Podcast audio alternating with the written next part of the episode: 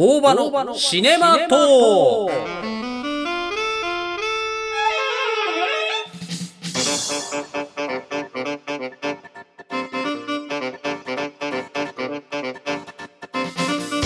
こんにちは大場です。大場のシネマトークでは旧作やサブスクリプション限定映画についてレビューしたり映画にまつわる広いジャンルについてお話ししていきます。えー、今回は「スター・ウォーズ」についてでございます。現在までの「スター・ウォーズ」の映画そしてディズニープラス限定で配信されているドラマ作品の壮大なネタバレを含みますのでまだ見ていない方はご注意ください。ということで行ってみましょう。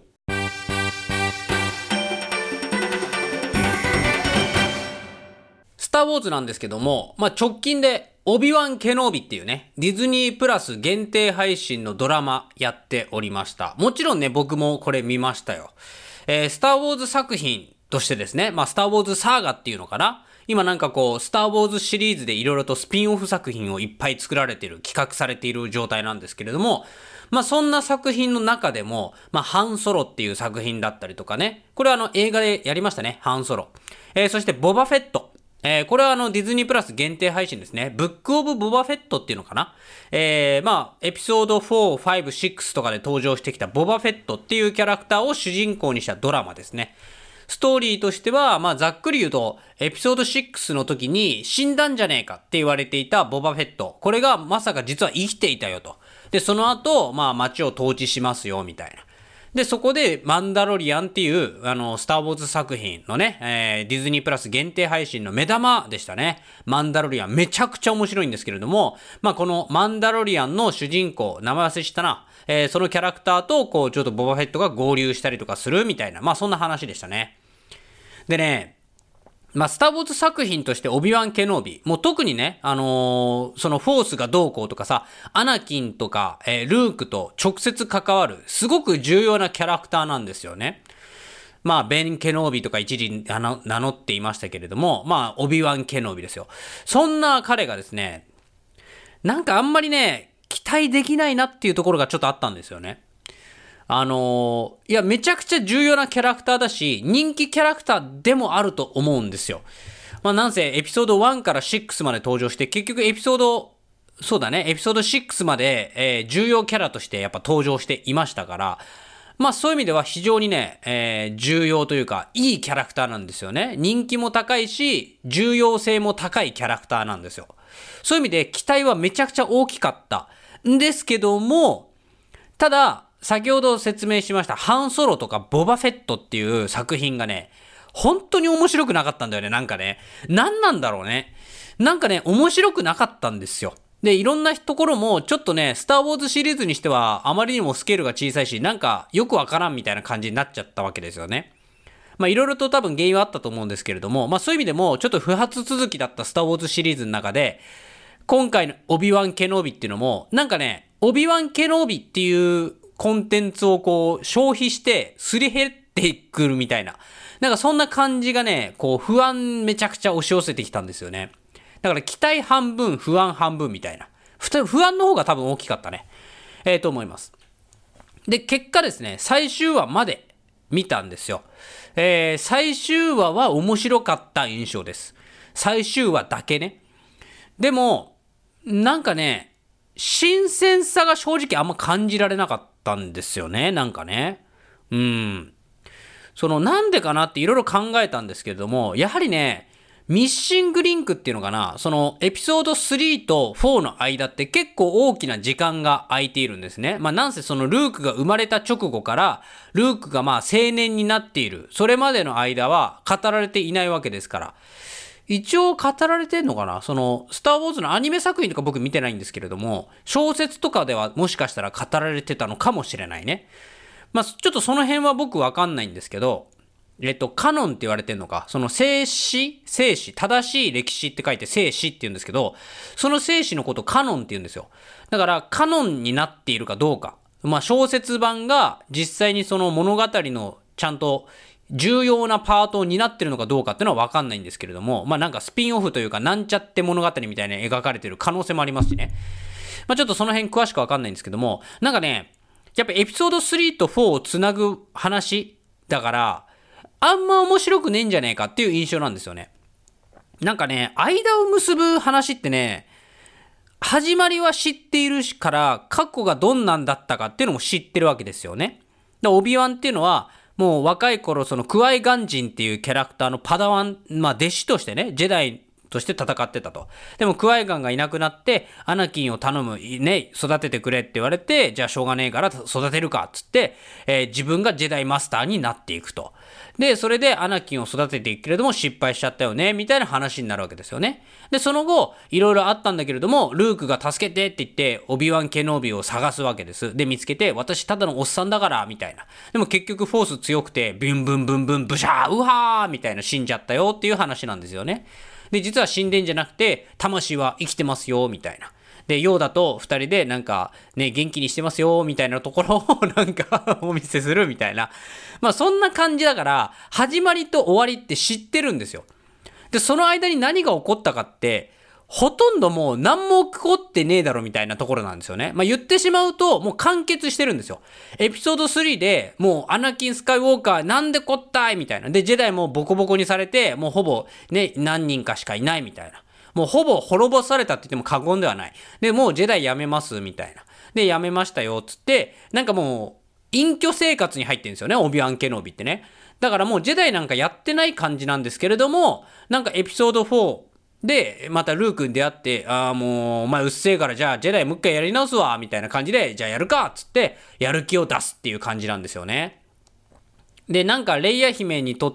て、まあ重要なキャラクターで、なぜかオビアン知ってるよね、なんでだろうね、みたいな。まあその辺のミッシングリンクっていうのは面白いところではあると思うんですけども、なんかね、オビワン・ケノビ自身のキャラクター性の未来っていうのはもう描かれてるというかもう終わってるから、結果そのどこに、どうやってそこに行き着くの？みたいな。だからさ、そのダース・ベイダーっていうのは過去が語られてなかったからエピソード1、2、3でこんなことになってたんだっていうミッシングリンクで面白かったんですよ。なんだけども、もう、あの、オビワン・ケノビは頭とケツ知ってるから、もうそこ興味なくね？みたいなところがちょっと僕の中ではあったんですよね。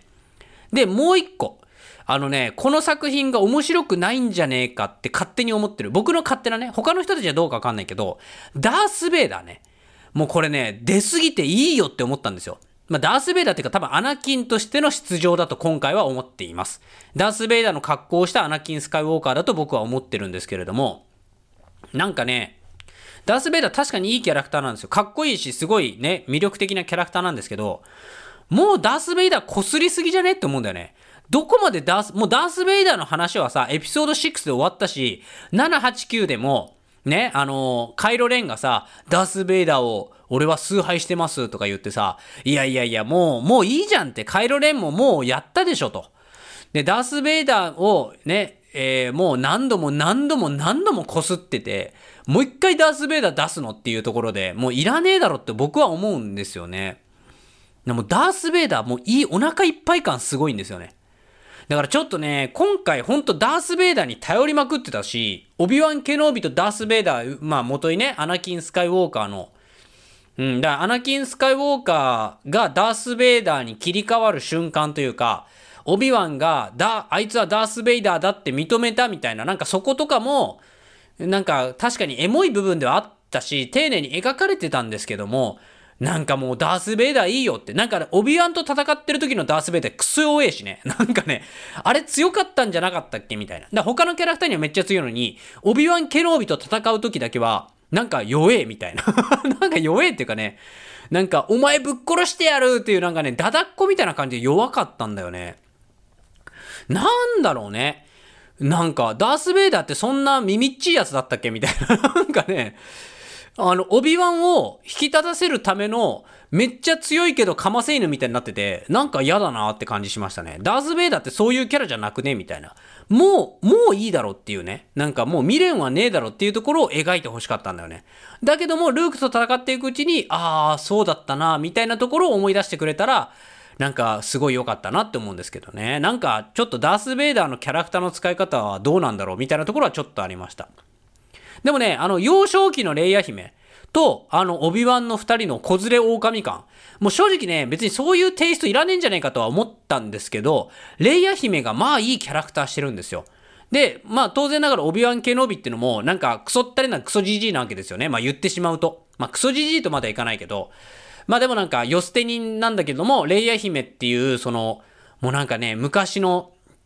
パドメ・アミダラだよね。あの、ナタリー・ポートマン演じるパドメ・アミダラのようなキャラクター性で、なんかけなげだし、賢いんですよね。レイヤ姫が。もう幼少期なのに、もうお前は成人した女かみたいなぐらい、めっちゃ賢いんですよ。でも女の子らしく、なんかこう、やっぱ女の子だなって思うシーンもちょこちょこ出てきて、レイヤ姫がすっごい魅力的で、で、それの、こう、仇役として、仇、仇役っていうのなんか、その相手方として、あのー、オビワン・ケノービがいるっていうのは、この構図はね、面白かったんですよね。ただの子連れ狼っていうわけじゃなくて、その、レイヤ姫に感化されて、オビワンもちゃんと進化してるっていう、まあ、王道っちゃ王道なんだけども、だからこそなんかその、面白く、ちゃんと面白く作られてたなっていう感じはするんですよね。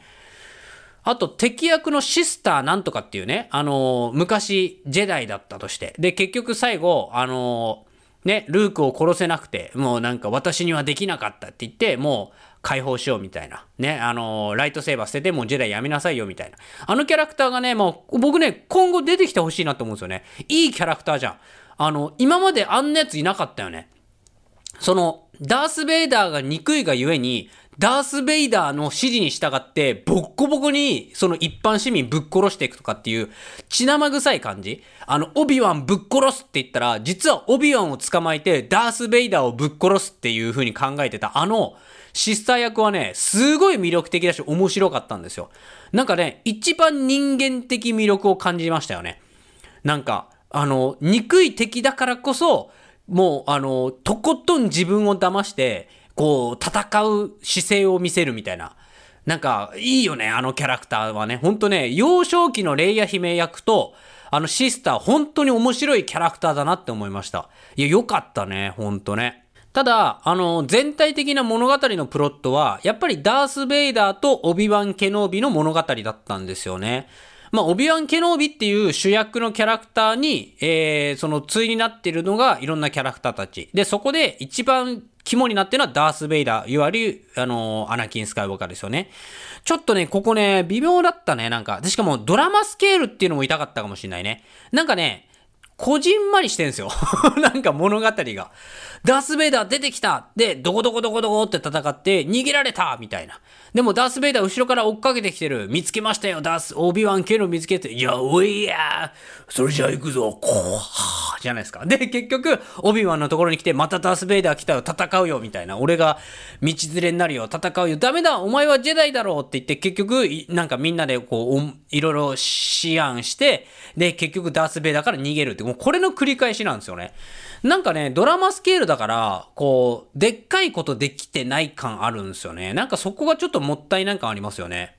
ドラマスケールやっぱ痛かったかもしんないね。これ映画でやってもよかったね。あの、くどかったしね。ダース・ベイダーと1回会って、もう2回会えば俺良かったと思うんですよ。でも結構ね、ちょくちょく会ってんすよ。ちょくちょく会って、なんか、なんだ？みたいな感じだから、そんなに思い馳せなくていいよ、互いにっていう。お前ら両思いの恋人かよっていうぐらいね。ほんとね。アナキンそんなにパダムへのこと思ってなかったよねぐらいの勢いだからね。もうなんか、もう考えすぎ、二人とも。なんかね。で、あのー、今後さ、ヨーダのドラマもなんか企画されてるらしいんですよ。まあ、やるのか、決まってんのか、企画中なのかわかんないですけどもね。で、個人的にですよ、個人的にミッシングリンク、まあ、失われたそのね、歴史みたいな部分を保管する物語っていうところでは、ちょっと不安があるんですよ。ヨーダも結局、結末がこうなるって分かってるから、まあ、エピソード1のところまでね。まあ、過去があんまり語られてないから、ヨーダの若い頃の冒険ストーリーっていうのだったら面白いんですよ。で、いろんなことがあって、最終的にね、シーズン2、3とか、僕ね、面白かったら続いてほしいんですよ。だからシーズン3ぐらいまで続いて、最終的にヨーダが、俺、じゃあ、連邦議会みたいなところに行って、ちょっと俺、頑張るわ、みたいな感じで、エピソード1に繋がっていく、ヨーダの物語エピソード1に繋がるっていうのが面白いかなって思うんですけど、これが、その、何？えっ、ー、と、いろんな紆余曲折あって、ヨーダがなぜこうなったんですか？じゃなくて、ヨーダが成長していく物語を俺は見たいんだよね。でもなんとなくだけど、あの、今さ、マンダロリアンっていうキャラ、映画、じゃねえや、ドラマの中に、クルーグーだっけ？グルーグーだったっけ？ちょっと忘れちゃったけど、あの、ちっこいヨーダ、ね、ベビーヨーダって言われてるキャラクターが出てくるんですよ。あれはヨーダの種族なので、もしかしたらそれにかませて、なんか出てくんのかなってちょっと思ってるんですよね。だからヨーダの回想シーンみたいなところが始まるのかもしれないし、ヨーダ自体がもうそもそも出てこない可能性がありますよね。まあ過去の回想の中でヨーダの物語が描かれたりとか、本を読んで出てくるみたいな歴史を読み返すみたいな話になってくのかなって思うんですよね。そうなってくると、ちょっと、うん、なんか、客観的な視点で描かれていく物語になるから、少しちょっと違うのかな。まあ、結局ね、ヨーダの物語面白ければ何でもいいやっていうところはあるんですけれども、いや、でもね、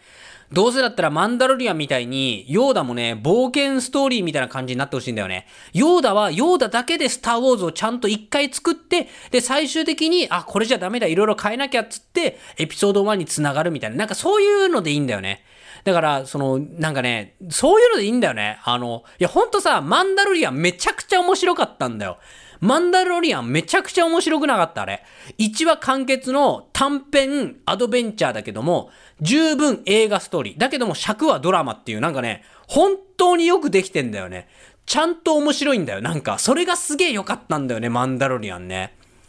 なんだろう、しかも本当にね、SF 子連れ狼だから、マジマンダロリアンは面白かったんだよな、あれね。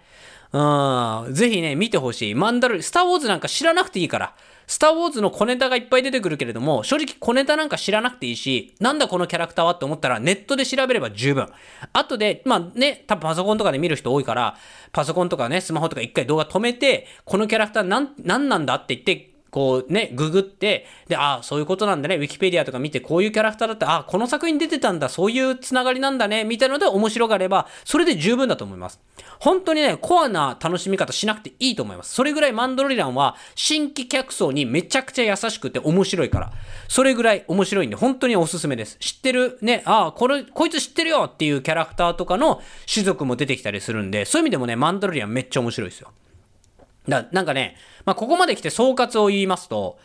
あのね、新規キャラクターが見たいなってちょっと思うんですよね。だからマンダロリアンも、主人公名前、マンダロリアンってあの種族なんで、主人公マンダロリアンっていう名前じゃないんですよ。なん、なんだっけな忘れちゃったんだけども、主人公と、あと、ベビーヨーダっていう新しいキャラクターが登場して物語が紡がれていくんですよね。で、そのキャラクターたちの周りを取り囲んでいる、見たことのあるスター・ウォーズのね、環境だったりとか、えー、見たことのある、知っているようななんかキャラクターがちょっと関わってきたりとかって、これがね、ちょうどいい塩梅で面白いんですよ。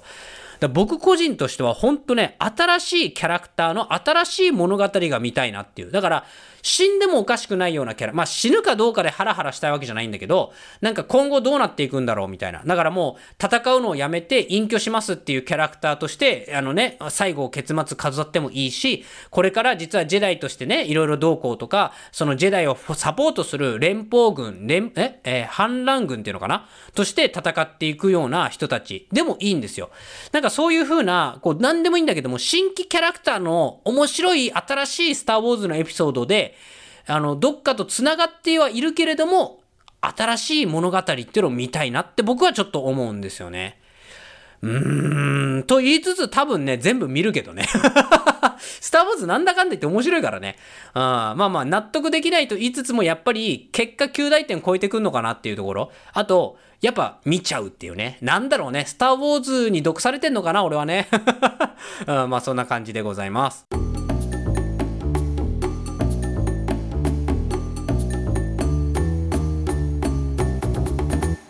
最後までご拝聴ありがとうございます。YouTube にて劇場公開映画の感想を熱く語る動画も公開しておりますので、ぜひ YouTube 動画もご覧になってください。それではまた次回お会いしましょう。バイチャー